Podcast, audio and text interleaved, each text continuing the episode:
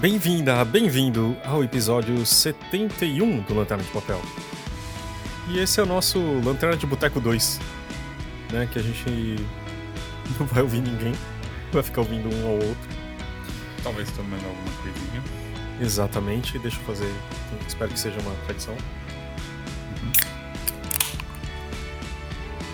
Saúde. Saúde. E eu estou, eu sou o Fábio O'Hara e estou aqui bebendo com o Arthur Rigaza. Não aqui, né? Mas Juntamente online, à distância, mas simultaneamente, mas não presencialmente.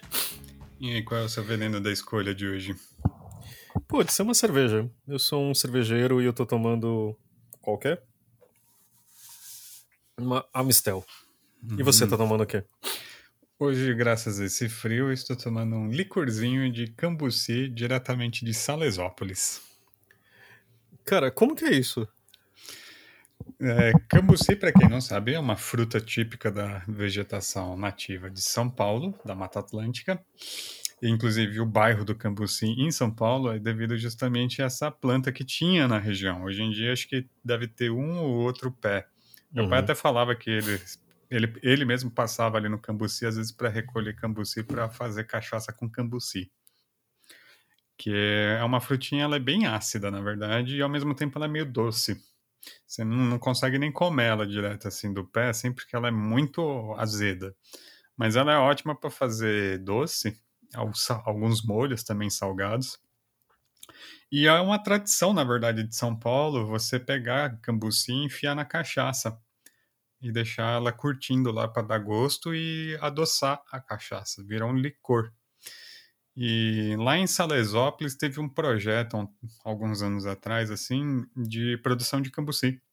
Eles se tornaram uma rota do cambuci ali também. né? Tem várias cidades da região serrana ali, da Mata Atlântica de São Paulo que começaram a produzir cambuci, que é uma, como é planta nativa, também serve para reflorestar, né, a, a mata nativa ali da região. E inclusive o meu sogro planta alguns pezinhos no sítio que ele tem ali na região. A cachaça, na verdade, a gente compra de um vizinho dele, o Teófilo. É a cachaça, é o licor de cambuci cana verde. Eu recomendo muito, é uma das melhores ali da região. E toda vez que a gente vai lá, a gente acaba trazendo alguma garrafa aqui, porque a gente gosta. Eu não gosto muito de cachaça, mas esse licor é uma delícia. E no frio, assim, ele dá uma esquentada boa. Não, a cachaça realmente é, é algo que eu não sei. Antes, acho que tudo bem, velho. Eu lembro quando eu era jovem e, tipo, eu não sei. Eu aprendi a gostar de coisas, né? Tipo, como eu sou um jovem dos anos 90, eu fiz tudo errado. Eu acho que, sei lá, comecei a beber muito jovem, tomei cerveja e era. Se- Eu, se- tipo, aquela coisa, me forcei a, a gostar, né? Tipo, Uhum. nossa, que delícia, tá gelada a cerveja, né? E por dentro você fala assim, nossa, que coisa amarga, né? Tipo, você pular do refrigerante pra cerveja tem uma distância bem grande. Nossa. E aí. E acho que cachaça eu comecei a gostar depois. Eu acho. Porque também é assim, né? Tem cachaças e cachaças. Tem Uhum. pinga e cachaça. Não sei a diferença. E aí, sei lá, você aprende a tomar. Você aprende. Acho que a primeira coisa que você toma é 51, que é, pelo amor de Deus. Nossa, é horrível. Não horrível, assim, mas é, não é a melhor coisa do mundo. E aí, até tomar. Eu, eu- tipo, eu, aquelas cachaças de cerveja, sabe? Tipo, de, Uhum. de garrafa de cerveja, marrom e tal. Você fala assim, nossa, nossa, deve ser pior, né? Porque é aquela coisa toda industrializada, né? Uhum. E uma vez eu passei na frente da 51, é uma, uma fábrica gigantesca, né? Meu Deus, eu falo assim. Só que eu fico pensando, né? Você vai produzir um negócio que vai comer ou tomar, você precisa de uma fábrica tão grande. E aí você fala assim, nossa, não sei se é tão bom. Mas enfim. Uhum. E aí, tipo, tomando cachaça de verdade, tudo bem, pre- as boas, nem isso, mas ele dá um leve. é, uma queimação, assim, acho que na ponta da língua, depois vai. Uhum. Mas depois é redonda de um jeito, né? Eu É Eu, assim, eu, eu comecei a beber mais tarde. Eu comecei na faculdade. Já tinha uns 20 e poucos anos. É, E foi cerveja, foi horrível. Eu tomei um porre, assim, foi monumental. É, mas depois eu comecei a aprender a tomar cerveja. Acho que é o, é cerveja eu comecei a gostar na primeira vez que eu fui no Rio de Janeiro. Que assim, Hum. tava um calor. Nossa. Que o Rio de Janeiro, assim, é constantemente quente. E a gente parou num boteco lá, uns amigos que a gente foi pro Rio. E assim, veio aquela Antártica trincando, assim, mas trincando num nível, assim. Daquele que o copo, ele. Ele, embaça, Ele gela com a cerveja, assim. Aham, aham. Acho que eu nunca tomei uma cerveja tão gostosa quanto aquela. Uma bebida, né? Tão boa, né? É, nossa, aquilo era o néctar dos deuses naquele calor. O- tem um livro francês que fala, né? O primeiro gole da cerveja. É essa sensação. Que deu aquela refrescada e o amargor, assim, ele meio que ajuda a você ter essa refrescância, assim, não sei, tem um efeito De matar a sede, né? de matar a sede, assim. Eu lembro que eu bebi muita cerveja nesse passeio do Rio de Janeiro e eu não fiquei bêbado nenhum dia, assim, porque você tomava e aquilo já evaporava, né? Mas eu lembro, falando isso, eu lembro do meu primeiro porre, que foi, puta, era moleque. Talvez eu tenha sido menor de idade. Aí tinha com uns amigos, tipo, um, amigo e um primo, bem moleque assim. E aí, uma pessoa mais velha da família, a gente tava na praia, veio encontrar com a gente, e levou um licor de alguma coisa, de amêndoa, sei lá o que que era. Aí, ah, vocês já beberam? Não. Não sei o que. Come... A gente começou a beber, né? E ainda assim, essa coisa de licor, que é muito mais próximo de uma, de uma Uhum. coisa de criança do que, né? A cerveja. Cara, eu peguei um fogo tão grande. E aí, tipo, uma hora eu lembro que assim, nossa, eu tô, tô tonto, não sei o que. Alguém falou assim, toma leite. Nossa. Exato. Pra quem não sabe, o leite tem um, um efeito. E digamos que a, a pia ficou em estado lamentável, né? Hum, Que eu, ainda bem que eu tava na cozinha. Quer dizer, eu não sei se é ainda bem. Mas não era é melhor, era melhor que na sala e foi na, na pia. Mas isso. Meu Deus. E, e acho que tem outra coisa. Eu lembro de outro porre que eu tomei. Que era assim, eu tava na. No Finnegan's, num pub. E era a primeira vez que eu tinha visto é, saqueirinha. Tipo, sa, é, caipirinha de saque. Nossa, é um perigo isso. Nossa, e tipo, tava com uma amiga, uma conhecida e tal. Ah, tem essa bebida. Falei, tomei. Falei, nossa, não tem, é suco isso. Só que eu tava naquelas banquetas altas, sabe? Acho que eu preciso ir no banheiro. Meu, quando eu desci, eu falei, parecia que eu tava num, numa montanha e eu fui pular de um. Eu falei, nossa, eu acho que eu não tô tão bem. Essa vez foi. Mas. é, Não, acho que o pior porra que eu tomei foi uma vez numa festa junina, foi nesses meados. E assim, fui com os amigos e a gente comprou uma garrafa de garrafa de vodka. É, acho que era balalaica, alguma coisa assim, essas vodkas bem segunda linha. E vodka tem um efeito que é esse, né? Você tá sentado, você tá tomando, vida que segue, normal, beleza. É, né? Se você mistura. Aí alguém falou, não, vamos pra tal lugar. A gente levantou, no que eu levantei, eu falei, hum, deu ruim. Deu ruim, deu ruim. Eu não lembro de mais nada daquela noite. Assim, amnésia alcoólica, assim, que eu, eu tenho flashes, assim, que é, aquele, é aquela velha história, né? As únicas coisas que você lembra é o que você gostaria de esquecer. Nossa, é verdade. E ti- tinha uma vez que. isso- eu lembro que eu tenho um amigo, né, até hoje e tal, de, de ginásio, assim, né, de fundamental, sei lá. Enfim. E aí, a gente já tava mais velho e tal, e eu lembro que eu, a gente falar, eu queria ir num show tal, e tava naquela idade 20, 30 que não é todo mundo já que não encara mais, que encara menos, né. Aí, na época, assim, ele falou, olha, putz, tem um show do Linkin Park que eu gostaria de ir. Eu falei, beleza. Aí a gente vai no show do Chemical Brothers, que ninguém queria ir comigo. Chemical Brothers era uma banda de eletrônico tal, não sei o quê. E eu não sei porque eu gostava, mas enfim, era uma boa banda. Eu lembro que a gente foi num show do Linkin Park primeiro, era, os dois foram no Pacaembu. E primeiro que assim, a gente, nós éramos os mais velhos, tirando os pais, pra você ter uma ideia. Então assim, era sempre uma, uma- um pré-adolescente e o pai, E, E vocês? a gente. E a gente.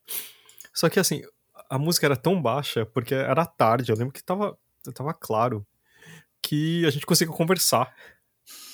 E num show de rock, era difícil. Mas aí tudo bem, falar, ah, beleza, tal. Falei, pô, showzinho, né?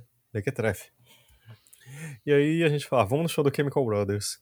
Eu lembro que esse meu amigo tem, tinha outras outras vontades, digamos assim, e eu gostava de álcool. Só que eletrônico nunca é, bebi, é álcool, né? E eu lembro que, eu falei, pô, não tem cerveja? Que não, não vendia cerveja. Eu falei assim, pô, na porta do estádio do Pacaembu.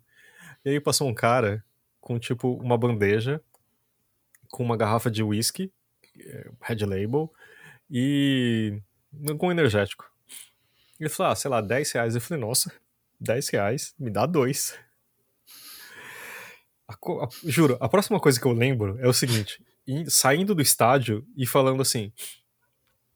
E aí, quando o show começa? Ele olhou para mim e falou assim: Acabou de acabar, amigo. Sério. é um grande flash, eu assim. E, putz, eu adorava tal, tipo. E eu não lembro. E assim, a gente fala dessas coisas, mas também, putz, eu tava vendo esses dias o Mano Brown falando, né? Cara, tudo bem, tem maconha, não sei o quê, é, é legal, tal, você tem um, uma coisa que o tráfico gera, etc. Mas ele falou assim, ninguém prende o dono da Ambev, ninguém prende um gerente, sabe? Tipo, não sei do que. E qual a diferença, sabe? Eu também não sou expert em drogas, mas também, tipo, tem uma coisa assim que a diferença realmente, né? E ele falou assim, cara, se você tomar quatro cervejas, você vai sentir o rei e na marginal faz merda, né? É, eu não sei também, eu acho é, essa coisa de drogas. É, tudo bem que não deu certo proibir, né? Vi de não. Estados Unidos, anos 30, o álcool, mas tava conversando com um amigo meu que ele é advogado, a gente tava falando justamente sobre isso. Ele falou que agora aqui no Brasil eles estão começando a pensar sobre a questão legal, né, das drogas e sobre principalmente a penalização, né, das uhum. drogas. E ele falou que nos Estados Unidos essa mudança se deu porque é, não adianta você penalizar pelo uso das drogas. É, justamente eles usam o exemplo do álcool. As pessoas bebem álcool e fazem muito mais merda do que alguém que fuma maconha. É, eu não fumo maconha, não uso nada assim. Eu sou bem careta, na verdade. Eu só tomo de vez em quando uma coisa aqui em casa com minha esposa. Mas é, eu tomo uma cachaçinha, uma cerveja. Uhum. Rum que é o meu favorito. Mas ele tava falando assim que lá nos Estados Unidos é, a questão é também, assim, do pecuniário. Né? O quanto de estrago você tem por causa de penalização de usuário de drogas. Assim, quantas pessoas são presas por porte de maconha ou de mesmo de cocaína que seja. Uhum. E o custo que isso tem para o sistema como um todo e enquanto que você proíbe as drogas e justamente por ser uma indústria paralela, isso não gera nenhum tipo de imposto para o governo. Uhum. A legalização da maconha nos Estados Unidos é um motivo simples. O governo quer cobrar impostos. Porque ele vê assim, a gente gasta milhões na tentativa de combater o tráfico de drogas. E não dá certo, obviamente. Daí uhum. a gente uhum. tem mais um custo penal, né, dos processos judiciários de prender, processar, aprisionar nessas pessoas e, e você não consegue acabar com o problema das drogas. E nisso o, o Estado fica gastando dinheiro, dinheiro, dinheiro, dinheiro e ninguém se responsabiliza de fato, né? Daí qual é a lógica dos Estados Unidos? É justamente legalizamos a maconha, industrializamos, cobramos impostos. É, daí é essa questão, assim, pô, mas e se o cara fuma maconha, perde o controle do carro, né? Porque você fica com a reação mais lenta, que nem uhum. quando você tá também meio bêbado, assim, você perde a sua capacidade de ficar atento no volante, atropela alguém e mata. É simples. Você atropelou e matou alguém, então você é preso por isso. Né? Então, a, a, o foco penal não é o fato dele ter usado as drogas exatamente, mas pelo fato dele ter usado as drogas e dirigido, ele vai preso, porque ele matou alguém. O crime é matar alguém. Não importa muito coisa. É um agravante, mas o principal foco é a, o crime em si, não o porte de drogas. Então tá tendo uma mudança. São nuances do direito, assim, que a gente que é leigo não tem ideia, mas, uhum. é, mas é o que define muito. E obviamente não é uma coisa que é econômica. Assim, tipo, não gera lucro e você tem gasto. Aqui no Brasil, obviamente, por enquanto ainda tem um lucro que é o investimento na, na chamada guerra ao tráfico, né, que não, uhum. não funciona. Assim, gente, assim, especialistas de segurança pública, inclusive policiais, né, pessoais oficiais da polícia, falam assim, tipo, não faz sentido isso. Você está colocando em risco a vida de policiais à toa. Uhum. Para uma coisa que não tem fim.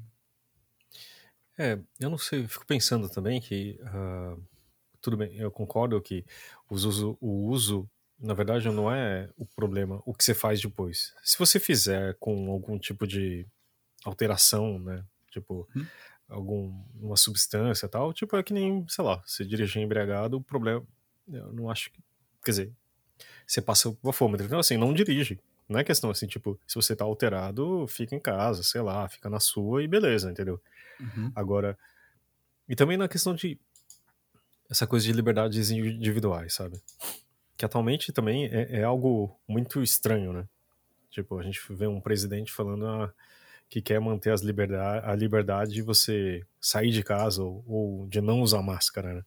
Só que você não pode fazer o que você quiser com seu corpo ou você usar, tipo, fumar, maconha, etc. Então, o que que você acha assim, tipo, que que o, o fato de você se sabe fumar um ou beber ou sei lá o que ou tipo fazer um aborto. Isso afeta só você? E por que o Estado tem que se intrometer nisso?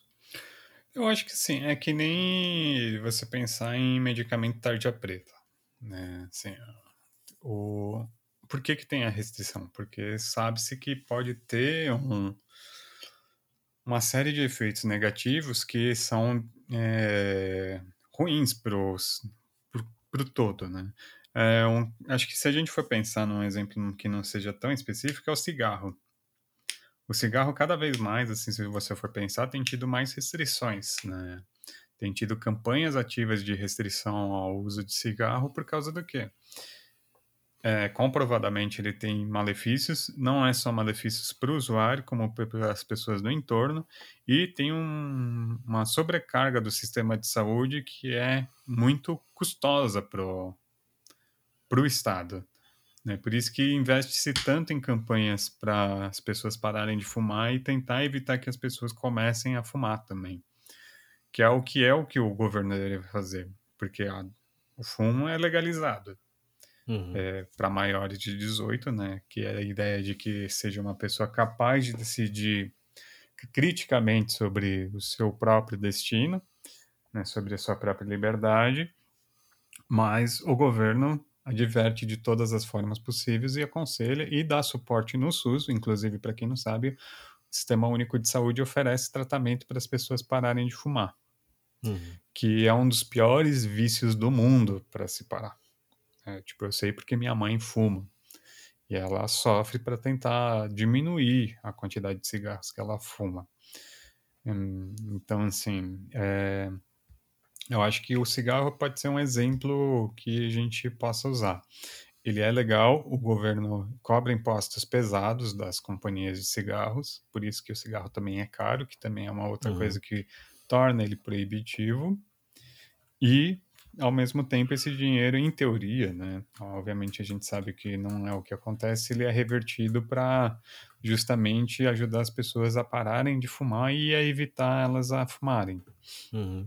Eu acho que também é um pouco isso, porque quando você proíbe algo, meio que você diz, isso não é mais problema meu, é ilegal, eu já disse, você está fazendo, você está quebrando a lei, então o problema é seu, eu não tenho nenhuma responsabilidade sobre o que aconteça com uhum. o seu corpo. Quando é aquilo se torna legalizado, se cobra imposto, tem um sistema, tem uma rede né, capaz de é, apoiar a pessoa que quer deixar de ser usuária, quer né, se curar, por assim dizer, é, o governo se responsabiliza. Né? Então também é um pouco isso. O que eu vejo, por exemplo, no, na Alemanha tem, é um caso curioso, né? Que quando você vai numa festa lá, numa rave, que na Europa ainda é comum, é, uma amiga minha estava explicando que mora na Alemanha, é, toda festa tem uma unidade especial de conscientização de usuários de droga. Eles sabem que as pessoas vão usar drogas nessas festas. Uhum. Então tem uma rede de apoio justamente para aconselhar as pessoas, para evitar que elas tenham uma overdose, ou caso elas passem mal, ter um, um apoio de resgate, ou mesmo evitar que as pessoas façam merda. Por quê? Justamente o Estado exige, então, que os organizadores dessas festas se responsabilizem. As drogas ainda são ilegais na Alemanha, diga-se de passagem, mas mesmo assim o Estado reconhece que é responsabilidade dele cuidar para que as pessoas não se firam por causa do uso. Que é uma diferença, que é o problema aqui no Brasil assim, que não só é proibido, né? Então é ilegal, que eu não vejo também assim, é, é uma decisão do Estado soberano, assim, as pessoas elegendo seus representantes e eles legislaram dessa forma, então, portanto, eu concordo. Né? Até que a legislação seja mudada por força da rede dos representantes, eu acho que está certo. É, só que eu acho que o governo precisa se responsabilizar, né? É isso que eu sinto falta, porque a gente tenta caçar usuário de droga com um cigarro de coisa, mas você vê que todo o outro resto é tapar o sol com a peneira, porque como é que você trata esses viciados, né? Que nem o pessoal faz com o pessoal da Cracolândia, né? mete o jato de água e interna compulsoriamente. Você vai resolver o que na vida desse sujeito? É, assim, só voltando um pouco, acho que eu já comentei aqui, mas é, para quem não, não sabe, eu já eu fui fumante, né? Durante 15 anos. Comecei com 15 anos, terminei com os 30. É, e- também por uma coisa, assim, de novo, em em outros tempos, fumar e beber é- era proibido, teoricamente, mas assim, é, você podia, podia, entre aspas, beber e não, nunca acontecia nada, você podia dirigir, sabe? Tipo, tanto faz. Também assim, você ia no boteco, você comprava tanto cigarro quanto álcool e tanto faz. Ninguém te perguntava alguma coisa, sabe? Não, é, não era incomum você ver, tipo, ah, assim, tipo, pra criança, acende o cigarro pra mim, e, tipo, a criança achava legal, sabe? Uma coisa assim, sabe? E, tipo, ó, é, experimenta a cerveja, tipo, eu lembro de ver, digamos assim, é, ah, tem a espuminha da cerveja, Uhum. sabe? Então, né? É, enfim, mas eu não há. É, eram outros tempos e não tô falando que isso tá certo. Uhum. Muito pelo contrário, assim, sabe? O fato de eu gostar de beber hoje, talvez seja por isso e por eu ter começado a fumar, por isso também. Porque existia uma aura, você via na TV, via nos filmes, e acho que uma das grandes coisas é você não vê mais filme com cigarro, é proibido, né? Pelo menos no Brasil aparecer cigarros, etc. Porque você sempre. Existe uma aura de, tipo, você ser legal, sabe? Tipo, de uma. Um glamour, alguma coisa assim, sabe? Tanto que hoje em dia é muito menos comum você ver pessoas mais novas fumando, só um pouco mais velhas que começam a fumar, mas enfim. E parar foi super difícil. Eu, eu parei porque eu tava em. Eu tava. Eu tava em terapia, sabe? Foi umas coisas que eu me ajudei, mas, tipo, eu sinto vontade até hoje. E, sei lá, são 15 anos né, que eu parei de fumar. E, tipo, eu tenho vontade, sabe? É, é um vício bem complicado, sabe? E, tipo, eu lembro que eu já sonhei em fumar, cada vez menos, né? Hoje em dia aparece bem menos. Mas isso de tratar é, os viciados, ou tipo quem faz, como alguém que tá errado, claro que assim, você tem o livre-arbítrio de fazer ou não fazer. Mas é que nem eu acho que assim, eu tava, tava pensando muito, por exemplo, sobre gordofobia. a questão não é assim, tipo, ah, tem uma aura de que você escolhe tal coisa e você faz isso, tipo, Uhum. ah, eu escolhi a fumar e, tipo, quero morrer de câncer. Sabe? Tipo, ou quando você fuma crack, você, tipo, é um viciado e você tá, tem que se ferrar mesmo, sabe? Eu acho que existe. Não são coisas tão simples, sabe? E eu acho que lidar como uma doença e não como um, um mal, um pecado, que às vezes me parece que tem um viés quase religioso, que assim, ah, você pecou, então você tem que sofrer com as consequências disso, entendeu? Eu, eu espero que as coisas estejam mudando, né? Mas essas coisas de, de o fato de ser uma coisa legal ou não, tipo, por exemplo, a, o fato da indústria alimentícia usar uma série de, de coisas que fazem a gente ter a compulsão de comer mais, gordura, açúcar, é muito estranho isso de uma coisa ser legalizada ou não, né? Uhum. Não, é, eu acho que é bem por aí. Que, na verdade, assim, é o, o, o vício, é o problema que eu sempre acho que ele é sempre visto como a causa dos problemas e não como sintoma. Hum. Né, assim, você pode começar qualquer coisa por curiosidade e isso acaba, que é o caso de cigarro, por exemplo, eu vejo pelo caso da minha mãe, ela começa porque achou que era algo justamente glamouroso, bonito e hoje ela não consegue parar. Uhum. É um vício, assim, ela é viciada em cigarros. Só um parênteses. Fumar é muito bom.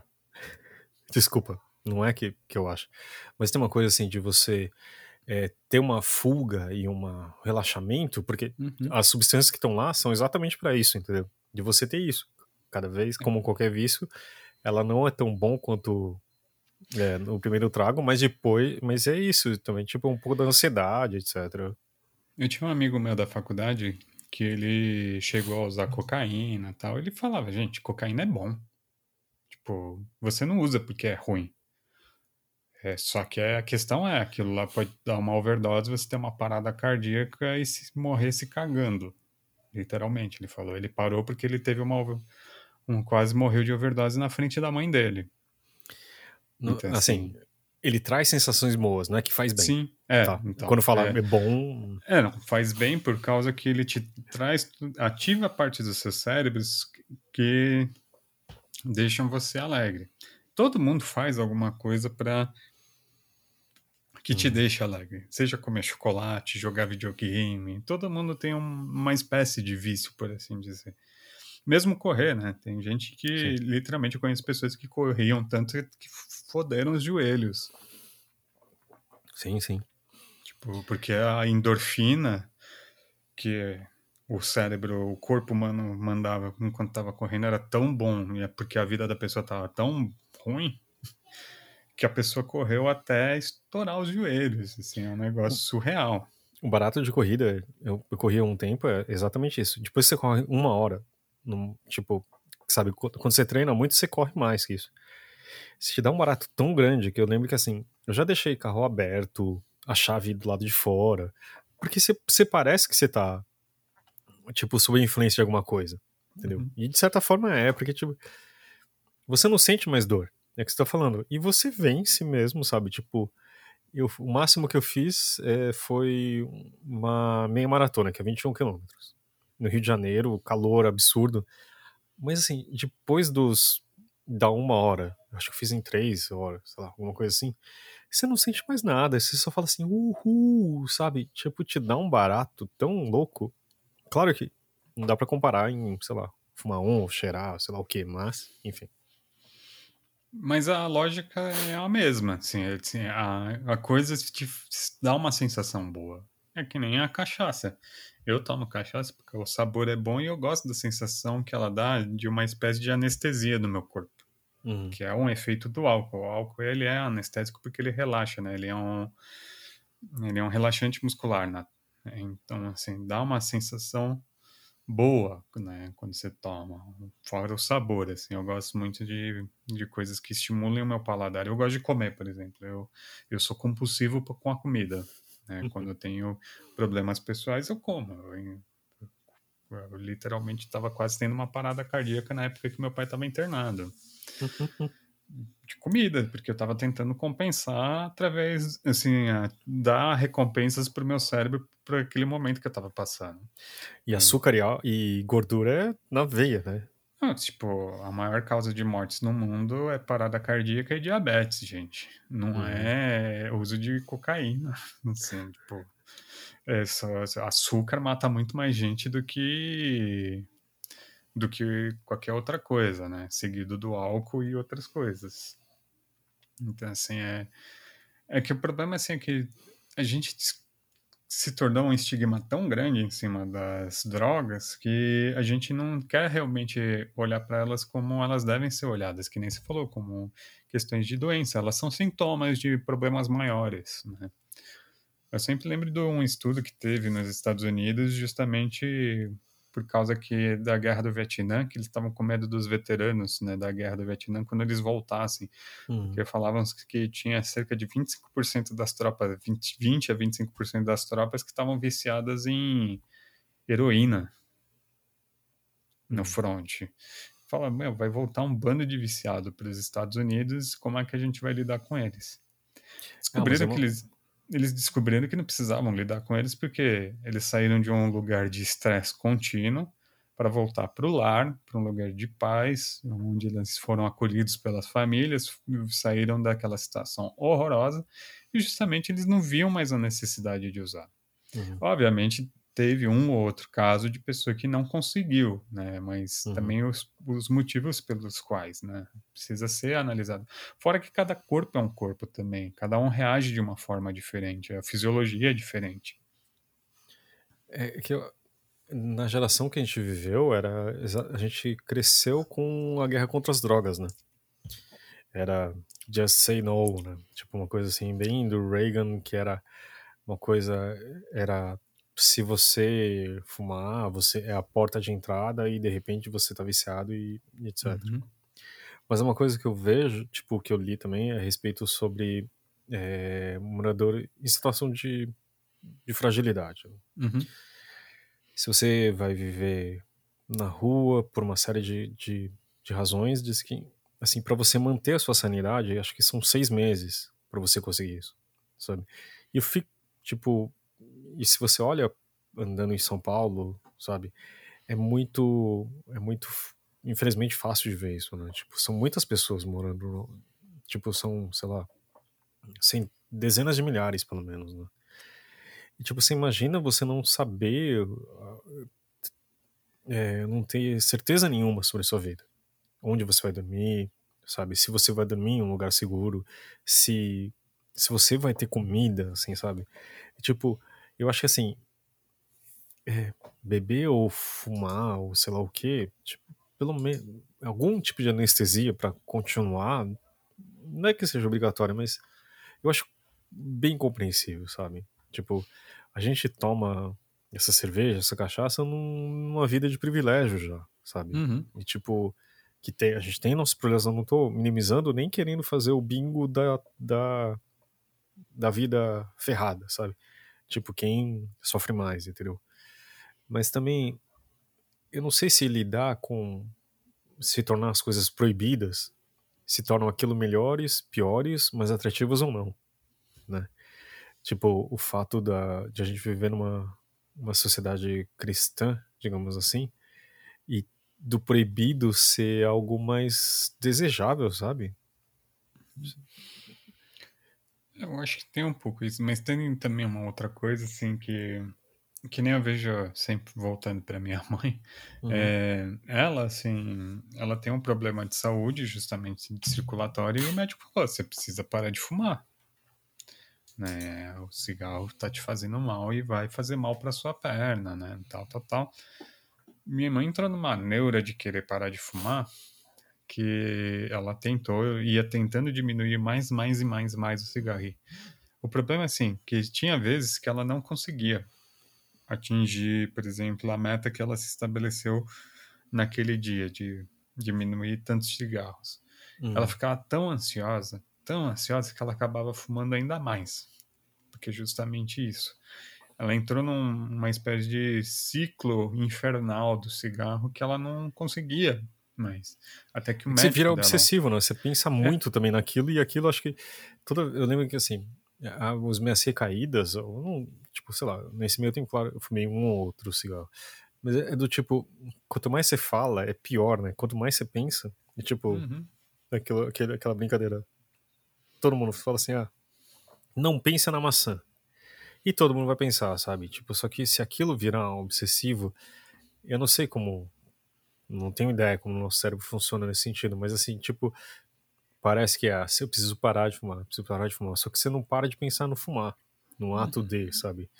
E, e, e falam que tem uma coisa assim, tipo, tem um, um ato mecânico de você acender o cigarro, de você puxar na boca. Imagina isso se você fuma um maço por dia, ou quantas vezes você faz isso, sabe? É quase um tique nervoso e, e não, não vira uma coisa pensada, né? Qua- Uhum. É quase respirar, né?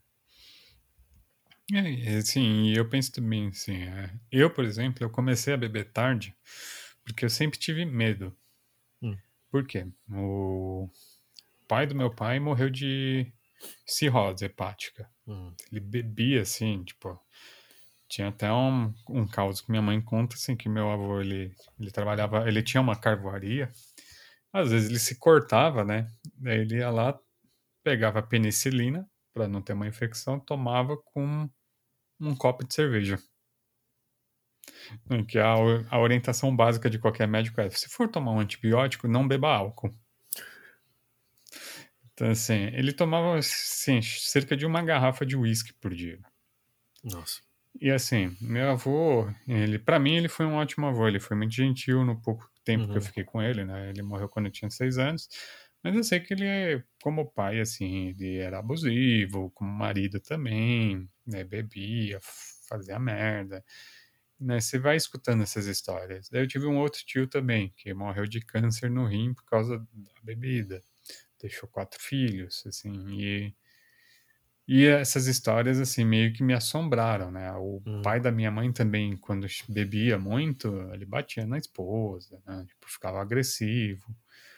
Então, assim, eu fiquei com muito medo de me tornar essa pessoa, né? Que bebe, é viciada na bebida e às vezes não tem nem consciência disso. Hum, Então, assim, o estigma da droga era justamente isso. Eu, eu soube só dos pontos negativos, né, da, da bebida, e isso foi Uhum. suficiente para eu formar minha opinião. Eu não quero isso para mim. Eu não Hum. preciso. Eu prefiro tomar meu refrigerante, tomar meu suco. E só na faculdade que eu olhei e falei, ah, vou experimentar. O que foi bom, porque quando eu decidi beber, eu me tornei um cara muito mais consciente. Eu tomei porre já na minha vida, né? Mas hoje em dia eu não faço mais isso, primeiro porque eu não aguento, né? Tipo, eu me sinto um lixo no dia seguinte, que eu falo, meu Deus, porque eu faço isso? Então, assim, eu sou muito mais consciente, eu tomo justamente um copinho de licor à noite, às vezes, ou num dia quente eu tomo uma cerveja, uma latinha, e geralmente é isso. A mesma coisa foi com o cigarro. Né? Meu pai fumava, minha mãe fumava, o pai da minha mãe morreu também uhum. por causa de um câncer no pulmão. Então, assim, e minha mãe sempre falou, Arthur.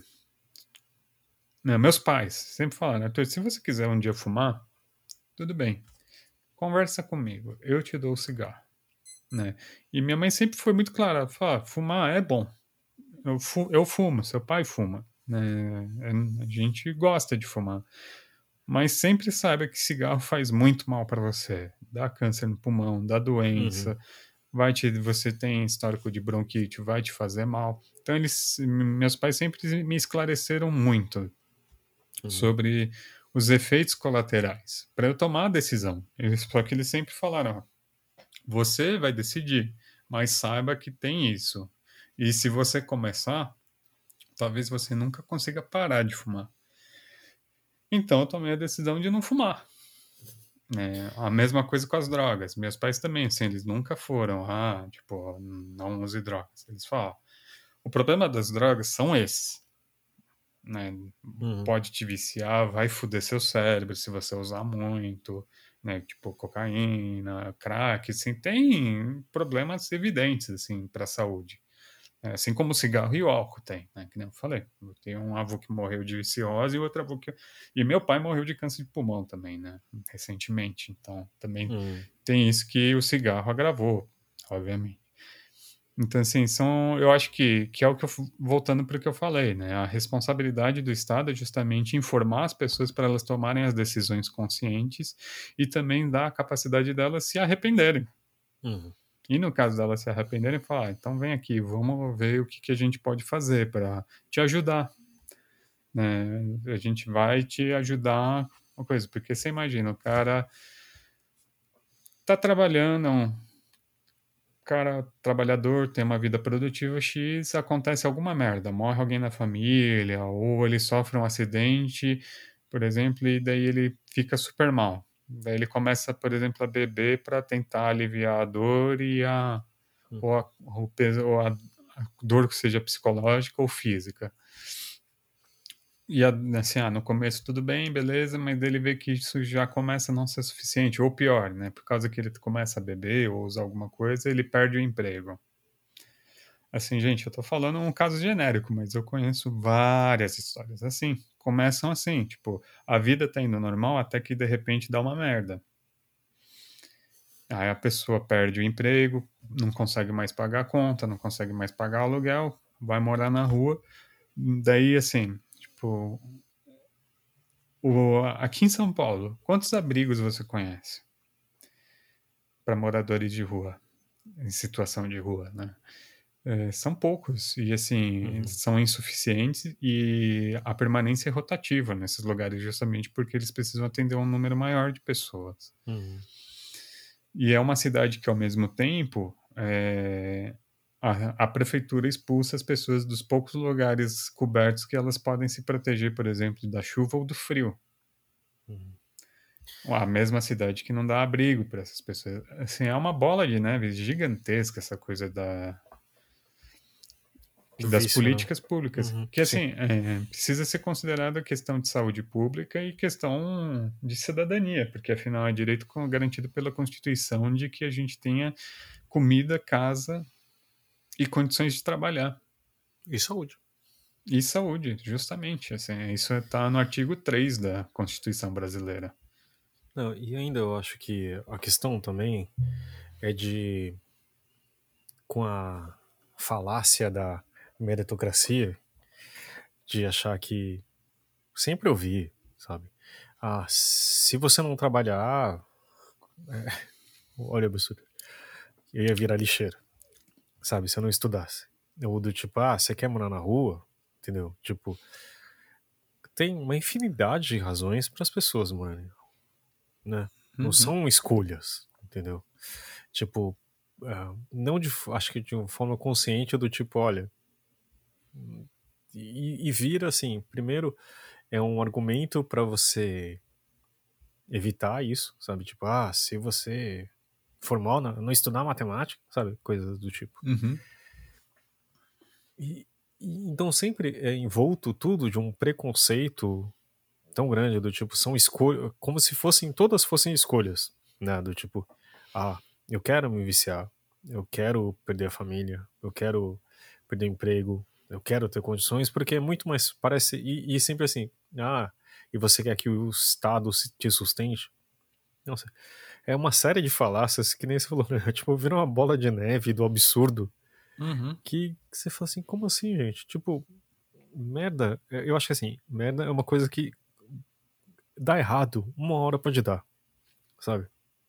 O fato, assim, quando eu falo em privilégio, é, é do tipo, é, não é só o fato de eu ter oportunidade de ter estudado em boas escolas, etc, etc. Mas também tem outra coisa, assim. Se tudo der errado, eu tenho pessoas que eu possa recorrer. Eu não uhum. vou pra rua, sabe? Em último caso, meus pais estão aí, sabe? Tipo, eles têm uma casa, eu posso ir lá, sabe? Tipo, morar. Entendeu? muito diferente de outras pessoas que chegam assim, ah, não, eu quero viver do Estado, sabe? Eu quero viver com é, meio salário mínimo. Entendeu? Na verdade, assim, quem vive do Estado são os políticos. É, eles vivem bem. Tipo, tô num sistema lá de cima, né? política e militar, né? Basicamente são as categorias político, juiz, né? Esses são justamente quem vive melhor do Estado. Porque o servidor público mesmo que está na boca da, do canhão, esses estão se esfolando de trabalhar. É, pirâmide inversa, né? Tipo, são poucos que ganham muito que ferram que estão embaixo, né? Tipo, e, e, é sempre assim, é tipo. Então é tão estranho assim, é tão. É, eu, eu, eu, há pouco tempo eu aprendi que essa falácia toda, do tipo. Eu sempre ouvi também que a, tudo que é do governo é ruim. Né? Eu sei, o, o Arthur tá fazendo uma cara, a gente se vê aqui quando a gente grava o podcast. Mas do tipo, eu sempre ouvi que o SUS era ruim. Tipo, o FGTE, sabe? Tipo, toda a estrutura de previdência, de saúde, etc. Ah, não sei o que, sistema de saúde é ruim. Cara, o Queiroga, ele falando mal do SUS, eu falei assim, cara, primeiro que assim, que eu saiba, o Ministério da Saúde que cuida do SUS. Uhum. Se você tá uhum. falando que o SUS é ruim, então tem alguma coisa errada, porque não é que do tipo, não sou eu, que eu não tenho nada a ver com isso, de certa forma, mas o cara tem algo. Então eu falo assim, nossa, o SUS é ruim, eu tô fazendo alguma coisa para melhorar. E tipo, imagina o inferno que a gente vive, o, sabe, o absurdo que a gente vive, o genocídio que a gente vive, de quase 500 mil pessoas morrerem. Imagina se não tivesse isso. Imagina. Se fosse, tipo, nos Estados Unidos que a gente vê história assim, as pessoas não queriam saber se estavam coronavírus ou não, porque elas não, não queriam ir pro hospital. Ou do tipo, se elas são atropeladas, elas não querem ir pro hospital, porque senão elas vão, ser, vão entrar em falência. Uhum. Mas vamos dizer que você nunca ouviu isso. Tipo. Não, gente, assim, é, se você for falar mal do SUS pra mim, se prepara para escutar. Isso se eu não quiser socar os seus dentes para você não parar de falar. Porque, assim, desculpa, meu pai, fez todo o tratamento do câncer dele, do rim dele, pelo SUS. Uhum. O SUS salvou a vida do meu pai há dois anos atrás, né? Três anos atrás, quando ele fez a cirurgia do rim dele. Ele ficou, assim que nem eu falei, ele ficou quase um mês na UTI. Né? E ele só sobreviveu justamente porque o SUS foi lá e fez tudo que fez. Uhum. Fez diálise duas vezes. Diálise é caro pra cacete. Sim. Ele recebeu plasma, é caro pra cacete. A, a, terapia intensiva, assim, é, eu falei errado, acho que na verdade acho que é dois, acho que é quase dois mil reais a diária de uma UTI. É, então, assim, a própria cirurgia dele, né, se for pensar, anestesista, se fosse pagar todos esses médicos, assim, o plano de saúde dele ia só cobrir até uma parte. Uhum. E outra parte, o plano ia falar, então, a partir de agora é com você, porque aqui, de acordo com a letra miúda, a gente cobre até aqui. E o SUS fez tudo isso. É, e, e, eu sei que a história do meu pai não é a única. Meu pai veio a falecer, veio assim. É, talvez ele tivesse tido chance de sobreviver num sírio libanês, não sei. O Bruno Covas era jovem e estava fazendo tratamento no sírio e ele morreu. Uhum. E talvez ele teve até acesso a terapias que meu pai não teve. Meu pai não teve acesso a imunoterapia, uma série de coisas, mas o SUS fez o máximo que pôde pelo meu pai e garantiu dois anos de vidas comigo e com minha mãe, assim, que para mim, assim, são extremamente valiosos. O problema do SUS, sabe qual é? Não tem SUS o suficiente. A gente precisava uhum. de mais SUS, mais Sistema Único de Saúde a gente precisava ter o dobro de investimento do que o triplo. Né? Tudo que esses caras gastam com exército, a gente devia gastar com um sistema único de saúde. Tudo que esses caras gastam com auxílio moradia para juiz e para político devia ser para para abrir leito em vaga de é, vaga de leito em hospital. Porque, uhum. porra. Então, mas e, e ainda a outra falácia é que se você tem um sistema privado que também, para mim, é contraproducente, porque você paga o sistema de saúde de certa forma, você paga impostos e tá ali, né? Uhum. Só que aí você tem que fazer um plano de saúde privado. E você fala assim, ok, então tá bom. Agora, então, já que o SUS é tão ruim, então vamos pro sistema privado e vai ser uma maravilha. Cara, não, tipo, você tem fila, você tem, tipo, a qualidade horrível. Tipo, é, o sistema de saúde deve estar adorando o sistema de telemedicina, porque ninguém vai lá, é super rápido, o cara pode atender, sei lá, 5, 10 pessoas em uma hora, sabe? Só que, tipo, não quer dizer. Assim, é muito estranho.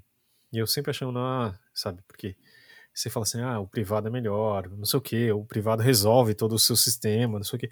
Só que você vai ver, cara, não tem nada a ver uma coisa com a outra, né? E ainda, tipo, eu, eu tive, assim, eu, eu conheci pessoas que foram para um Einstein, por exemplo. É um outro mundo, outro planeta. Só que, assim, isso, sei lá, 20 anos atrás, era esse valor que você falou, sei lá, era 5 mil reais uma, uma diária de, de UTI. Imagina hoje em dia entendeu? Tipo, era uma coisa assim, de era um carro por, sei lá, uma semana, entendeu? Então, tipo, é, era um absurdo. Aqui, aqui a gente vive, né? Você pode ter o melhor do primeiro mundo, se você for privilegiado, for dos 10%, 1%, você tem. Mas, cara, achar que as pessoas que têm, que, que têm um pouco mais de privilégio, que são da classe média, achar que, ah, dane-se o SUS, Cara, uma hora você vai precisar. Tipo, o dia que alguém, se for, tipo, for, for pro SAMU, entendeu? Você vai parar onde, cara? O cara, nem que você quisesse, você me leva pro Einstein. O cara não vai te levar. Ele vai entendeu? te levar pro hospital mais próximo. Não, e eles que vão é... saber. Que geralmente é um hospital público. É, e eles vão saber, tipo, putz, provavelmente você sofreu um trauma no, no, no, no, no, trânsito, sei lá, qualquer coisa assim, tipo, eles sabem lidar com isso, então mas enfim, eu, é tudo. Quando você, eu não sei, quando eu percebi isso, eu falei assim: nossa, cara, passei, sei lá, 30, 40 anos sendo enganado e achando que realmente, assim, tipo, existe uma autorregulamentação do mercado, tipo, ah, o mercado se arranja, não sei o quê, só que nem nos Estados Unidos, né? 2008 mostrou isso, tipo, uhum. o governo americano tem que salvar montadora, banco, sabe? Tipo, putz. É que o governo americano tá tendo que salvar também o sistema de saúde deles, porque justamente é, por causa da política de ser tudo privado lá e as pessoas não quererem ir para o hospital, o governo americano teve que fazer o quê? Pagar a conta das pessoas. Né? Os planos de saúde pagaram uma parte, o governo americano pagou outra parte, e quem não podia pagar o Obamacare, foi o Medicare, né, que é o uhum. programa público que o Obama criou, pagou outra parte do tratamento das pessoas de Covid. Gente doente não trabalha, gente. Né? Não é uma questão assim de ah, o liberalismo econômico. Não, para o próprio liberalismo econômico é interessante que a saúde seja pública. Uhum. Porque as pessoas trabalham, as tra pessoas trabalhadoras ganham salários, as pessoas ganham, que ganham salários, elas gastam o dinheiro. Tipo, é, eu acho uma completa e total estupidez isso da saúde pública, da educação pública também. O pessoal fala mal da rede pública, mas gente, a escola, a minha esposa é um exemplo disso. Ela estudou a vida inteira na rede pública. Teve hum. problemas na escola dela quando ela era menina, assim.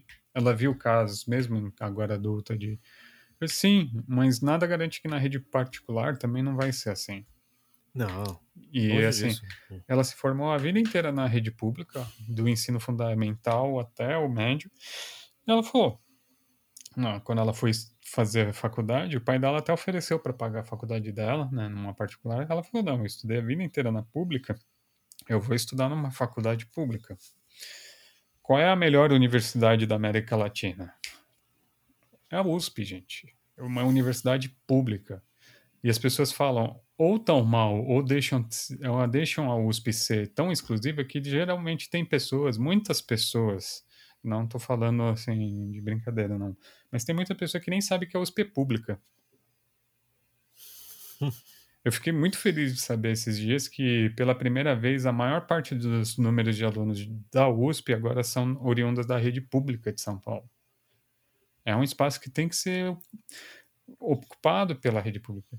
E é engraçado, né? Porque meu pai fala que quando ele era moleque, quem estudava em rede particular em São Paulo era justamente as pessoas que não conseguiam entrar nas escolas públicas. Uhum, uhum. Porque a escola pública era destinada à elite de São Paulo antigamente, né? E que também estava errado, né? Mas era estranho. Que estava errado, só que justamente o discurso muda e eles começam a desqualificar a rede pública quando ela se torna acessível para a maior parte da população. É, não, e era uma época que se tinha muito menos gente indo para a escola. Uhum. Então é muito mais fácil você sustentar um sistema público que para muito pouca gente, né? Isso aqui é, isso aqui é também assim, é uma visão de um liberalismo tão arcaico, né? Porque os próprios liberais, os estudiosos do liberalismo econômico já ultrapassaram essa fase. Eles sabem que tem certas áreas do poder público que precisam ser investidas justamente para que no futuro tenha rendimento. É um investimento inicial para longo prazo. Se você não investe na educação do seu povo, como é que você espera que no futuro a economia possa crescer? É, é uma lógica simples, assim, você precisa investir em... O poder econômico do Brasil só começou a crescer graças aos anos da, do Lula e da Dilma por causa do quê? Eles investiram em educação. Uhum. As pessoas começaram a consumir mais, justamente, começaram a galgar empregos melhores, a economia como um todo começou a se desenvolver por causa que teve investimento nas áreas básicas a partir do congelamento do Temer, da educação e da saúde, a gente teve literalmente uma pandemia nesse país que jogou o país num caos completo. Uhum. Mas é, o que eu acho estranho é, primeiro, é, eu estudei na, na USP no começo dos anos 90, no meio dos anos 90, nos anos 90, e assim, era impressionante, parecia um estacionamento de shopping, assim, porque era só a elite que conseguia entrar, porque era super difícil, sabe? conhecer a gente da Poli, que é a parte de engenharia, então era, era esse, sabe, é, a FAO, de arquitetura, etc, entendeu? Porque você tinha muita gente querendo entrar lá e, e para você ter uma qualidade boa de faculdade, você precisa de muito investimento. E investimento uhum. particular, você visa o lucro imediato, não do tipo, ah, a longo prazo. Mas enfim, o que eu sempre achei estranho é, é a questão de das pessoas se acharem elite, né? E você sempre querer que ninguém entre mais. Você acha que seja um clube fechado, uhum. né? Do tipo, é... o maior preconceito que eu acho que eu fui criado com era o social, né? De você achar, ah, esse não é um lugar bom, ou essa não é uma escola boa, sabe? As entrelinhas estão lá gritando, né? O que, que isso queria dizer sabe? Tipo, era um lugar que tinha muito não branco, alguma coisa assim, entendeu? E tinha gente pobre, e o fato de ser pobre você desmerecia tudo que tava lá, né? Uhum. E o fato, assim, tipo, e as pessoas, assim, o que eu acho mais incrível é de, de, tipo, da classe média sempre defender milionário e bilionário. Ah, tipo, sou contra imposto de, de grandes, grandes fortunas. fortunas. Você fala assim, cara, você acha que o seu salário de cinco dígitos ou de mesmo, sei lá, tipo, isso vai ser grande fortuna? Entendeu? Quando você acha que, tipo, isso vai ser uma grande fortuna, entendeu? E, Gente, tipo... grande fortuna tá comprando passagem para ir pro primeiro voo espacial. É, não. E tipo, ah, não tem vacina aqui? Ah, eu compro uma passagem para os Estados Unidos e vou vacinar lá, sabe? Se eu sou dono de uma igreja, eu vou lá e eu não conto para ninguém, mas eu me vacino já, entendeu?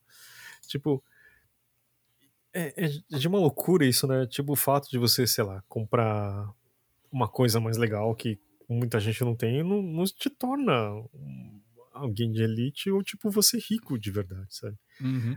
Isso pode ser aspiracional, mas e o fato de você chegar e querer ferrar todo o resto. Só que a gente vai ver um, um buraco, sabe, tipo, aquela, com um buraco cada vez maior, que agora tá pegando quem não tem economia, mas, tipo, daqui a pouco vai, cada vez mais vai ferrar a classe média, entendeu? O fato, sabe, é uma loucura isso. E, tipo, achar que realmente, assim, tipo, ah, eu tenho um carro, eu tenho um celular, eu tenho não sei o que, eu Tipo, eu não sou rico. Sou longe disso, entendeu?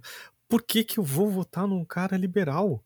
Uhum. Sabe, tipo, que, que, qual a diferença para mim? Não faz diferença o fato da bolsa ir bem, o Bovespa bater, sabe, recorde ponto. Por que você acha que o Bovespa bateu recorde no meio da pandemia? Não faz diferença para quem tá lá. Milionário vai ficar bilionário, sabe? Tipo, é, e e não acha que só porque você pediu para gerente do seu banco investir numas meia dúzia de ação que você também é o jogador da bolsa de valores, amigo. Ah, não, mesmo eh, você entra num aplicativo e compra não sei o que, sabe? E se você comprar um apartamento, e ele vale um, um milhão de reais, que hoje em dia, não que eu tenha, não sei, não é nada, é só um apartamento um pouquinho maior, entendeu? Tipo, não é uma cobertura nem nada, é um apartamento ok, num bairro ok, entendeu? Não é nem nos jardins, nem nada. No jardim você não compra nada com um milhão de reais, né? longe uhum. disso. É né? uma vaga de garagem, talvez. Isso que me irrita mais, sabe? Tipo, é, essas contradições do tipo, ah, eu sou a favor da liberdade, só que é, é um absurdo abortar, sabe? uma jovem preta grávida morrer no rio é uma bala perdida. Mas não, não, abortar que absurdo.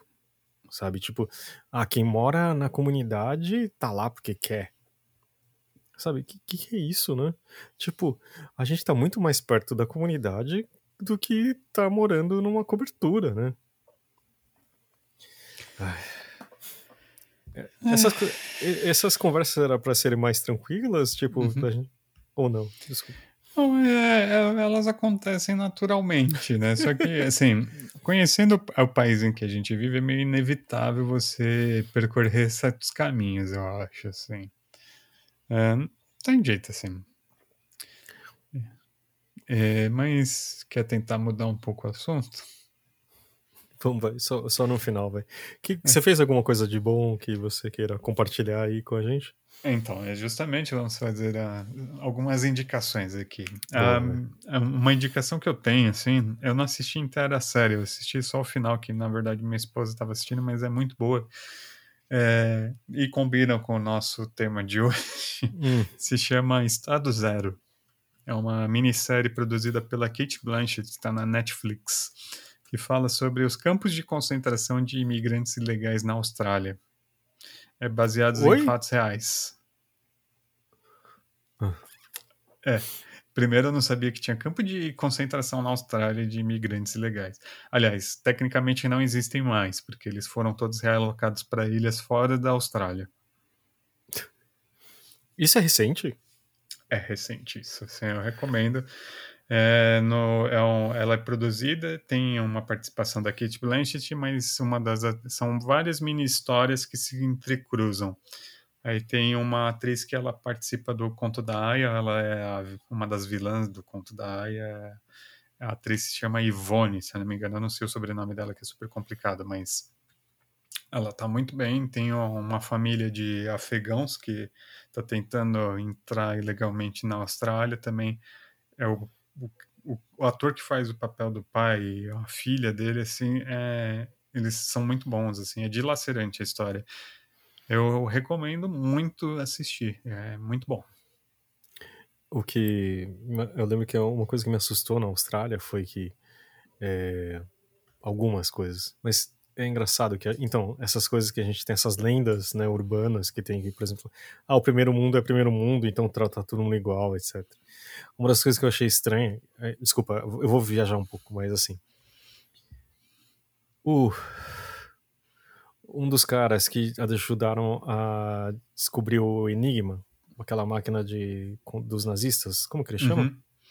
É o código Enigma, o eu sei que tem até o filme que é com o Benedict Cumberbatch. É. E o fato, e, e assim, ele ele foi tipo, ele teve que fazer um ai, vai ser difícil. Uma esterilização forçada. Exato, porque ele era gay. E tipo, eu falei assim, como assim? Isso, sei lá, era dos anos 50, anos 60. Tipo, como assim? Tipo, aí você pensa, né? Eu imaginava que assim, ah, o fato de ser na Inglaterra, hoje em dia você, você tem toda uma fleuma, né? Só que você fala assim, caramba, como isso é feito. E aí, da Austrália. A Austrália tem uma coisa que. Não sei se você sabe, deve saber, mas assim, tipo, o, o Japão, na Primeira Guerra, era contra os malvados, né? Ele não era do eixo, né? Tipo, uhum. ele. Né? E aí, tipo, fizeram a Liga das Nações, etc. Só que a Austrália não aceitou o Japão. Porque uma das coisas que estava na Carta das Nações ali, que é a pré-ONU, antes da, da Segunda Guerra, falava que assim, que era contra o racismo. Só que a Austrália tinha dentro da Carta, na, na Constituição, nas leis dele, que era a favor do racismo. contra os aborígenes, né? Tipo, os naturais da terra de lá. E aí você fala assim, caramba, e aí o Japão ficou muito ferrado com isso, etc. Não tô falando que justifica nada que o Japão fez, tipo, horrível e tal, mas você falou assim, tipo, porra, né? Quem que é o bonzinho, né, nessa história final? E aí, e na Austrália tem outra coisa também que eu, eu, eu gostaria muito de conhecer a Austrália, mas depois disso um pouco menos. Que, assim, quando o regime do apartheid estava sendo acabado na, na África do Sul, muitos deles foram para a Austrália né, os africanos foram para lá porque achavam, achariam um lugar interessante para viver. Enfim, eu tenho alguns amigos que moram na Austrália, espero que eles estejam bem e essas coisas estejam mudando, né? Mas enfim. Pelo jeito não, de acordo com esse filme. Nossa, não, agora eu me falei, pô, eu espero que as coisas estejam mudando, né? Eles lidaram super bem com a pandemia, mas uma coisa não tem nada a ver com a outra, né? Mas enfim. É, assim, é, é um, mostra justamente a arbitrariedade do Estado nessas questões da imigração, gente. É, é um negócio assim surreal o filme. Ah, que bom, né, que a gente começou com as indicações. Eu pensava que você fica com uma coisa leve, né? Mas enfim. É. Ah, só para avisar, o cientista que você tá falando é o Alan Turing. Alan Turing é do tipo, a gente tem computador e celular por causa dele. Basicamente isso. E o Estado inglês, tipo, ele morreu de depressão e se matou uma das coisas e, dessas. Se eu não me engano, a homossexualidade no, na Inglaterra, né, no Reino Unido, só deixou de ser crime no século XX. Assim, na década de 80, Sim. se eu não me engano. É alguma coisa assim, tá? porque ele, sei lá, morreu quando? E, o, e a rainha só deu perdão para o Alan Turing, acho que quase no século XXI. É um Agora ele, é, ele tá numa nota de Libra, mas, uhum. tipo, demorou pra caramba. Que coisa. Literalmente o cara que ganhou a Segunda Guerra Mundial. Exatamente, tipo, né, ele quebrou um código que os alemães inventaram que era dificílimo, absurdo, não, não existia um jeito sem um mega computador, enfim. Assista, esse filme é uma boa, uma boa indicação, né, Arthur? Uhum, é uma ótima indicação. Eu, vou, eu não, não tô lembrando aqui, gente, mas eu vou colocar nas, na, nas, na, nas notas aqui do podcast, tá? Você assistiu o A Despedida? Do aquele O Kobirito? Não. É um filme outro. japonês? Não, é outro? Esse eu não Não, assisti. é o de um. De, é um sino. um filme sino-americano.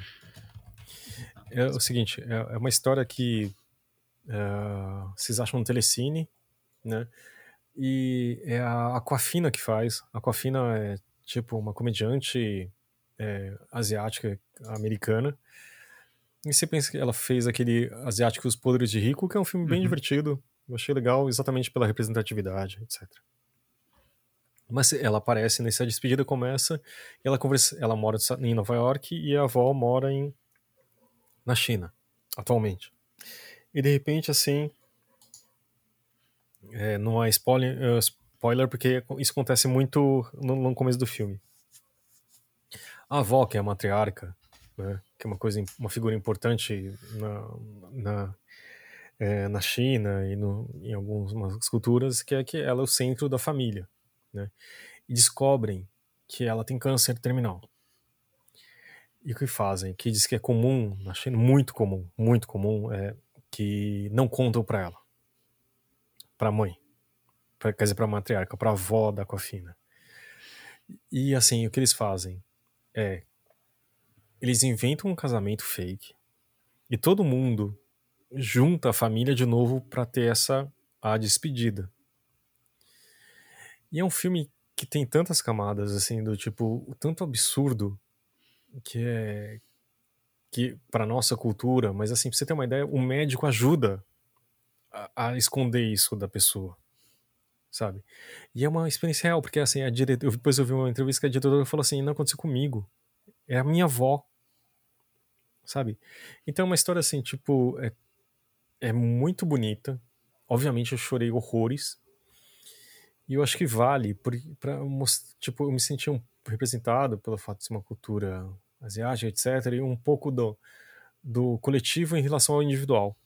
E lá tem muito disso, né, também, assim, existe uma coisa é, do individualidade e uma coisa que eu achei bonita, assim, falaram assim, olha, o peso dessa carga que, que fazem são os familiares, não a pessoa que carrega. Né? Então, no final, você, você sente que, que, na, que a avó sabe um pouco que tem alguma coisa errada. Né? Mas todo mundo esconde exame, mente para ela, não sei o quê. E você fala assim: o que é pior, né? Você mentir para ela ou ela ter um, um resto de vida mais tranquilo, sabe? Mas é de uma. É muito bonito, é super sensível. É, continua na, nessa lista de. A gente não vai conseguir melhorar o clima desse programa. Desculpa, gente, quem tá ouvindo até agora. Mas é, é bem. É bem legal. Legal não, não é a palavra certa, não sei. É um filme que eu definitivamente não vou conseguir assistir, porque não, a você não vai. é muito eu... próximo. É, tipo, Você eu, falo... eu até falei assim, nossa, desculpa, Arthur. Não, eu acho ótimo, porque isso é uma coisa que eu tava pensando esses dias, assim, que provavelmente o cirurgião do rim do meu pai, quando Hum. ele fez a operação, ele viu que o meu- estado do meu pai era mais grave do que a gente imaginava. Uhum. A oncologista do meu pai e a nefrologista do meu pai também provavelmente sabiam. Né? E eles optaram por não, não desesperar meu pai. Falaram, não, vai ter uma vida tranquila enquanto você tem a sua vida. Uhum. né? Então, meio que esconderam um pouco coisa. Que o que deixou meu pai, acho que meio desconfiado, é que ele precisava fazer a cirurgia de remoção da bolsa de colostomia dele. E ele Uhum. foi num médico que não era do, da, do mesmo hospital que meu pai ia. Desse círculo. Desse de- círculo. Uhum. E o cirurgião falou: não, se você fizer essa cirurgia, você fica na mesa. Tipo, o cara meio que. Ia apontar, nossa, tem ponto de câncer aqui, aqui, aqui, aqui, aqui. E desespero. Meu pai ficou muito mal depois. Assim, tipo. Uhum. E assim, eu acho que os médicos sabiam da gravidade e meio que falaram, não, vamos tentar seguir uma vida normal, né? Que é o que o, eu tava vendo, tem um, uma boa leitura também. A Folha tem uma coluna que é discutindo, falando sobre a morte, acho que é, que é sobre a discussão do, do, do tabu da morte, que a, Uhum. a morte é um tabu na, no Brasil. E quando o Covas morreu, né, o Bruno Covas morreu, eles fizeram uma reportagem, uma coluna sobre a última escolha do Bruno Covas, que é algo que é chamado de ortonásia. Né? Tem, a gente conhece a eutanásia, a eutanásia que é quando a pessoa decide que, justamente por ela estar num estado terminal, ela decide que não quer mais viver para não sofrer. A ortonásia, na verdade, assim, são os chamados cuidados paliativos. Isso envolve uma série de cuidados, né? Tipo, não significa que você deixa de fazer os tratamentos possíveis para tentar reverter a situação. Mas, assim, você também quer garantir que quando chegar a hora de fatas, você tenha uma ida mais tranquila. Né? Uhum.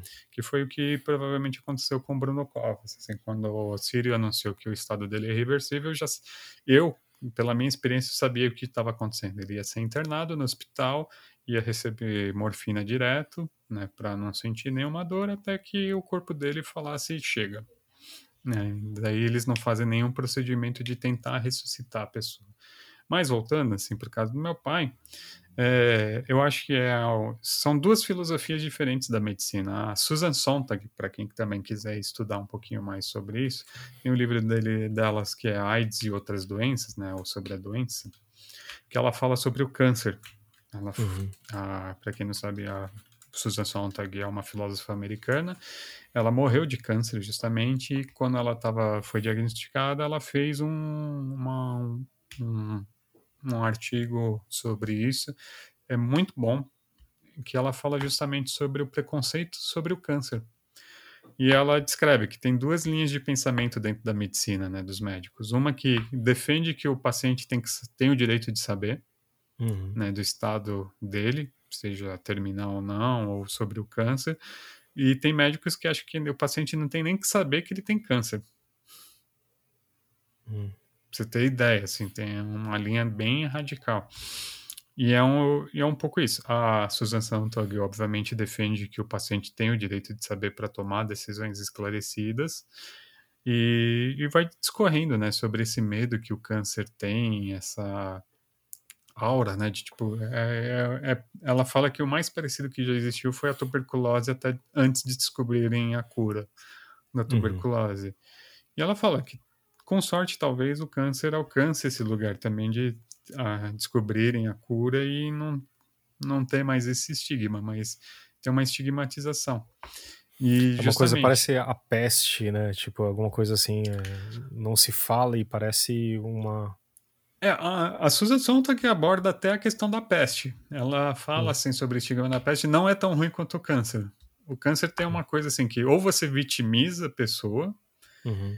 né, ou você meio que cria um medo né, de até de se aproximar com uma ideia de que possa ser até meio contagioso, né, que é uma besteira, uhum. porque o câncer, o único caso de câncer contagioso é entre os demônios da Tasmânia. Uau. Registrado, é. é um Voltamos para a Austrália. Né? Voltamos para a Austrália, por sinal, e é um documentário que eu acho que da National Geographic muito bom, que os, os demônios da Tasmânia, literalmente, eles têm tumores faciais que são ocasionados por causa do acasalamento. Uau. Porque o acasalamento de um demônio da Tasmânia é um negócio violento, é literalmente um estupro. O macho arrasta a fêmea para dentro da toca, faz sexo com ela e a fêmea depois expulsa ele mordendo o rosto dele. E nessas mordidas, isso formam tumores. Nossa, a gente não tem como salvar esse programa, né? não. tipo, é, é, assim, ladeira, é que nem eu falei, é uma bola de neve, né? A gente. Mas enfim, mas é um fato curioso. É, mas assim, é, sobre o câncer, é, quem quiser saber mais, assim, tente estudar, pensar um pouco, justamente para quando você conhecer algum paciente de câncer ou, a, ou os familiares, para saber como lidar, porque eu sei que é muito delicado, né? É muito difícil, assim, você não sabe como lidar com a pessoa, assim, ah, pô, meu pai tem câncer. As pessoas ficam, putz, como é que eu lido com você, né? Porque. Mas você sabe que minha mãe teve, né? Uhum. É, e.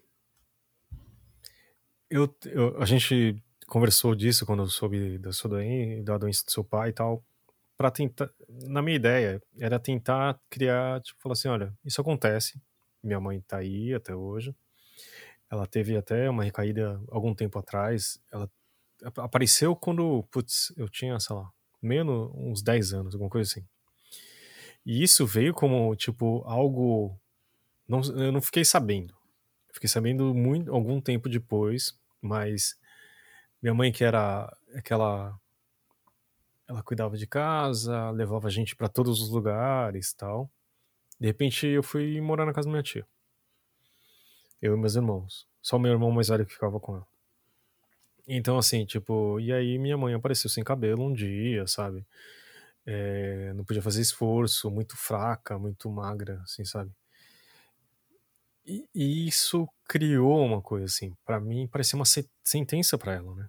Do uhum. tipo, e, e, e, realmente é uma doença que, sabe, é, parece horrível. Tem até um filme, não lembro qual que era, que é, um, uma das pessoas falou assim, tipo, só falava baixinho, tipo, falava qualquer coisa, mas cancer, sabe? Falava uma coisa assim, tipo, por, por, pelo fato de ter. Porque eu acho que assim, é uma. Acho que tem um, toda uma aura negativa, exatamente porque é muito difícil de entender. Você não sabe exatamente como pega, né? Por que você tem. Tem uma ideia horrível de que parece que assim, se você você culpar a vítima, né? Tipo, tudo bem, tem coisas que a gente faz, sei lá, são comprovadas, mas é um, não é necessariamente, tipo, porque eu fumo eu fico com câncer, né? Não, não uhum. sei se é tem tanto assim, sabe? Não é tipo, eu vou sair sem máscara hoje em dia, no meio de comemoração, sabe? Não é exatamente isso, tipo, pegar Covid, né? E aí, tipo, e sempre tem a ideia que o tratamento é super complicado, o tratamento esse é super doloroso. Eu vi minha mãe passar por quimioterapia, por radioterapia, uhum. e uma das coisas assim, que ela voltou a ter câncer foi porque o ponto que, passa, que ela tinha radioterapia, que é aqui no ombro, voltou o ponto porque, tipo, você colocava muito a radioatividade. Então, e, e, juntando na época que eu cresci, que era o medo da bomba atômica, então, sabe, radioatividade, bomba atômica, você fala assim, tipo, se cura alguém, tipo, pegando um pedaço da bomba atômica, isso é uma prisão de criança, sabe? Então, assim, e você pensar em tudo isso e tentar entender e, tipo, tirar um estigma que câncer é igual morrer, e morrer na nossa cultura é algo ruim que você não pode nem falar, né? É. Eu, eu, eu, eu sei que eu não tenho nem. Eu não sei lidar, porque eu nunca penso nisso, porque não é a natureza. Cara, a gente vai morrer um dia. Não sei se vocês estão sabendo. sabe? Tipo, e a gente não consegue enfrentar isso, né? Tipo, a gente prefere olhar pro outro lado, né? Tipo, sei lá, tipo, se, se tem uma coisa ruim aqui, eu olho pro, pro, pro lado oposto, entendeu? E, e assim, a gente entender que as coisas que eu acho que, que vendo de fora do, do, seu, do, seu, do seu pai, ter esses dois anos e e foi importante para você e para ele, para sua família, meio que fazerem as pazes, tipo as pazes muito em aspas, mas tipo deixar mais ou menos assim, falar assim, existe alguém bater na, na porta e falar assim, olha, gente, é tudo limitado. Isso, e não é só pro seu pai, é pra todo mundo. Uhum. Hoje em dia a gente vê, entendeu? Tipo, a gente até normalizou, né? Que é assustador, entendeu? É tipo, sair de casa é, é tem um, um, peso porque é arriscado, entendeu? Só que a gente não consegue falar nisso, né? Tipo, é, eu não tô falando que, que a gente tem que esquecer e fazer um foda-se e, tipo, dane-se as pessoas morrerem, etc. É o contrário, né? Tipo, entender isso, evi tentar evitar, tipo, e, mas falar, né? Tipo, vou morrer, sabe? O que vai acontecer com isso, entendeu? A gente só foge, né? E, tipo, quanto mais grave a doença, a gente não fala. Simplesmente. Uhum. Acho que quando meu pai né, sobreviveu da cirurgia do rim dele, né? É, é uma coisa que eu lembro, assim, que quando eu ia pra UTI, eu sempre agradecia cada segundo que ele estava vivo. Porque eu realmente não sabia quanto tempo ele ia estar tá lá. Então, ter aqueles 15 minutos que eu podia ficar na UTI com ele, assim, segurar a mão dele, mesmo ele desacordado, eu agradecia cada segundo, assim, que eu podia fazer isso. Porque é, era isso, assim, eu não sabia até quando ele ia estar tá lá. Quando ele teve alta, assim, uma coisa que eu me prometi foi, eu vou falar para meu pai todos os dias o quanto eu amo ele. E hum. foi o que eu fiz nesses dois anos. Tanto é que agora que ele se foi, assim, eu tenho consciência, assim, que eu não deixei de falar o que era importante para ele. E às vezes uhum. a coisa mais importante é a coisa que a gente mais acha que é óbvia. Só que às vezes a gente precisa tirar isso do peito. Eu gostaria de ter conversado mais com meu pai, que ele tivesse falado mais para mim o que que ele estava passando. Mas o meu pai, ele tinha uma mentalidade de que, tipo, ele não deveria ser um estorvo pro filho. Uhum. Ele não deveria um, ter um peso para mim. Fora a dor que provavelmente ele também estava sentindo, né? Mas fisicamente falando. Fisicamente falando, mas tinha um pouco também essa coisa do pai querer ser sempre o protetor do filho e não o contrário. É, e eu sou muito grato, é que nem eu falo, eu agradeço ao SUS por esses dois anos que eu tive com meu pai, que eu, caso contrário eu não teria tido. Se não fosse pela qualidade técnica do cirurgião dele e do apoio do Hospital Público de Joinville, né, que foi onde ele foi operado. E mesmo e quando ele foi. É, não pode falar. Não, e só falando do básico, assim, imagine se esses é. dois anos não tivessem sido existido, forem, fossem diferentes, né? Como é. você se sentiria em relação a esse ele e sua família? Exatamente, né? E, e, assim, também eu sou grato ao hospital que recebeu meu pai quando ele morreu, né? Que eles deram, uhum. um, um, foram super zelosos comigo e com ele, sabendo da situação dele, assim, e fizeram o máximo possível para tentar ele ter alta em primeiro lugar, eles queriam que meu pai conseguisse voltar para casa e segundo, quando viu que era irreversível o caso dele, tentaram me deixar ele o mais confortável possível e eu o mais confortável possível, porque eles sabem que essa, essa situação assim não é agradável em momento algum, né? Então, uhum. tipo, é, esse filme assim, eu falo que eu não vou assistir, mas eu gostaria de assistir justamente porque é bom ver histórias parecidas e ver justamente que que uma coisa que foi muito bonita na morte do meu pai foi ver o quanto pessoas completamente desconhecidas de mim me apoiaram.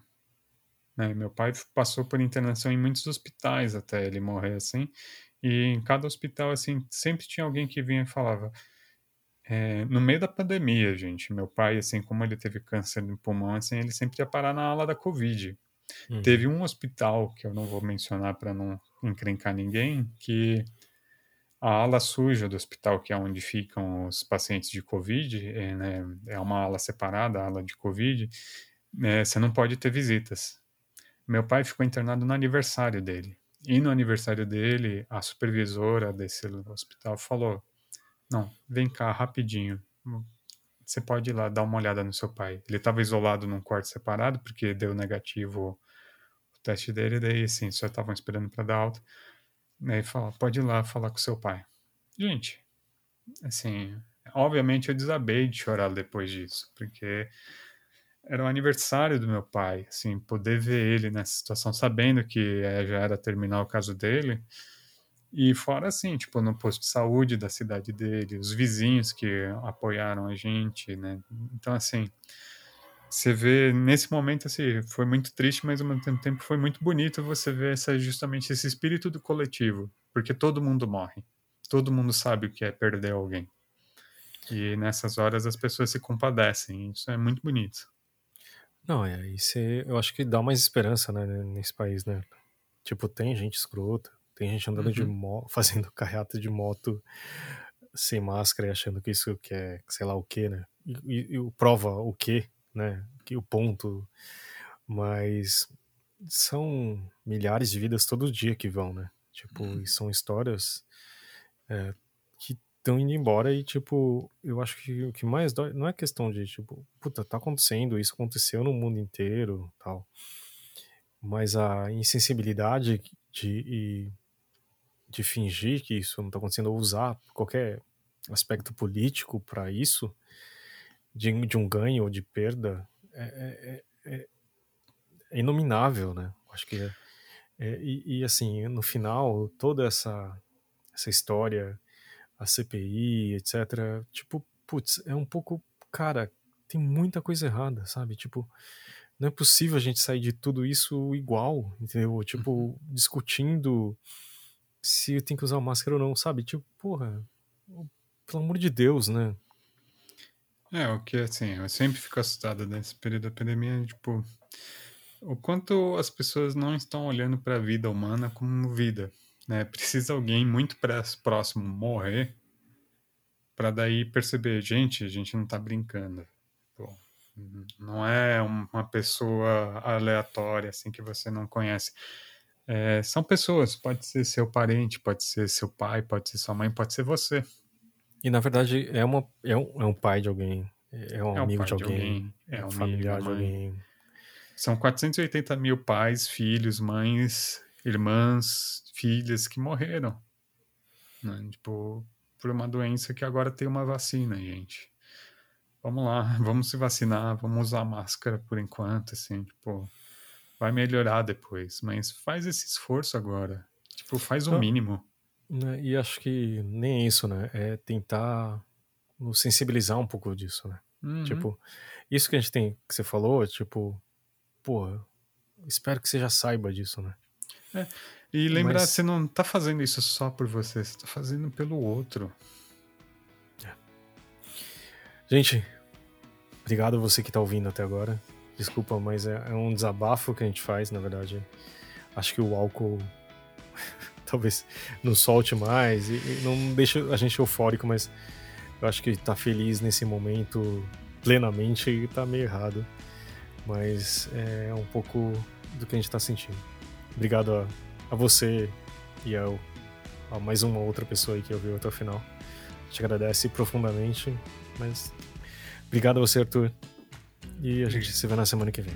Obrigado, Fábio.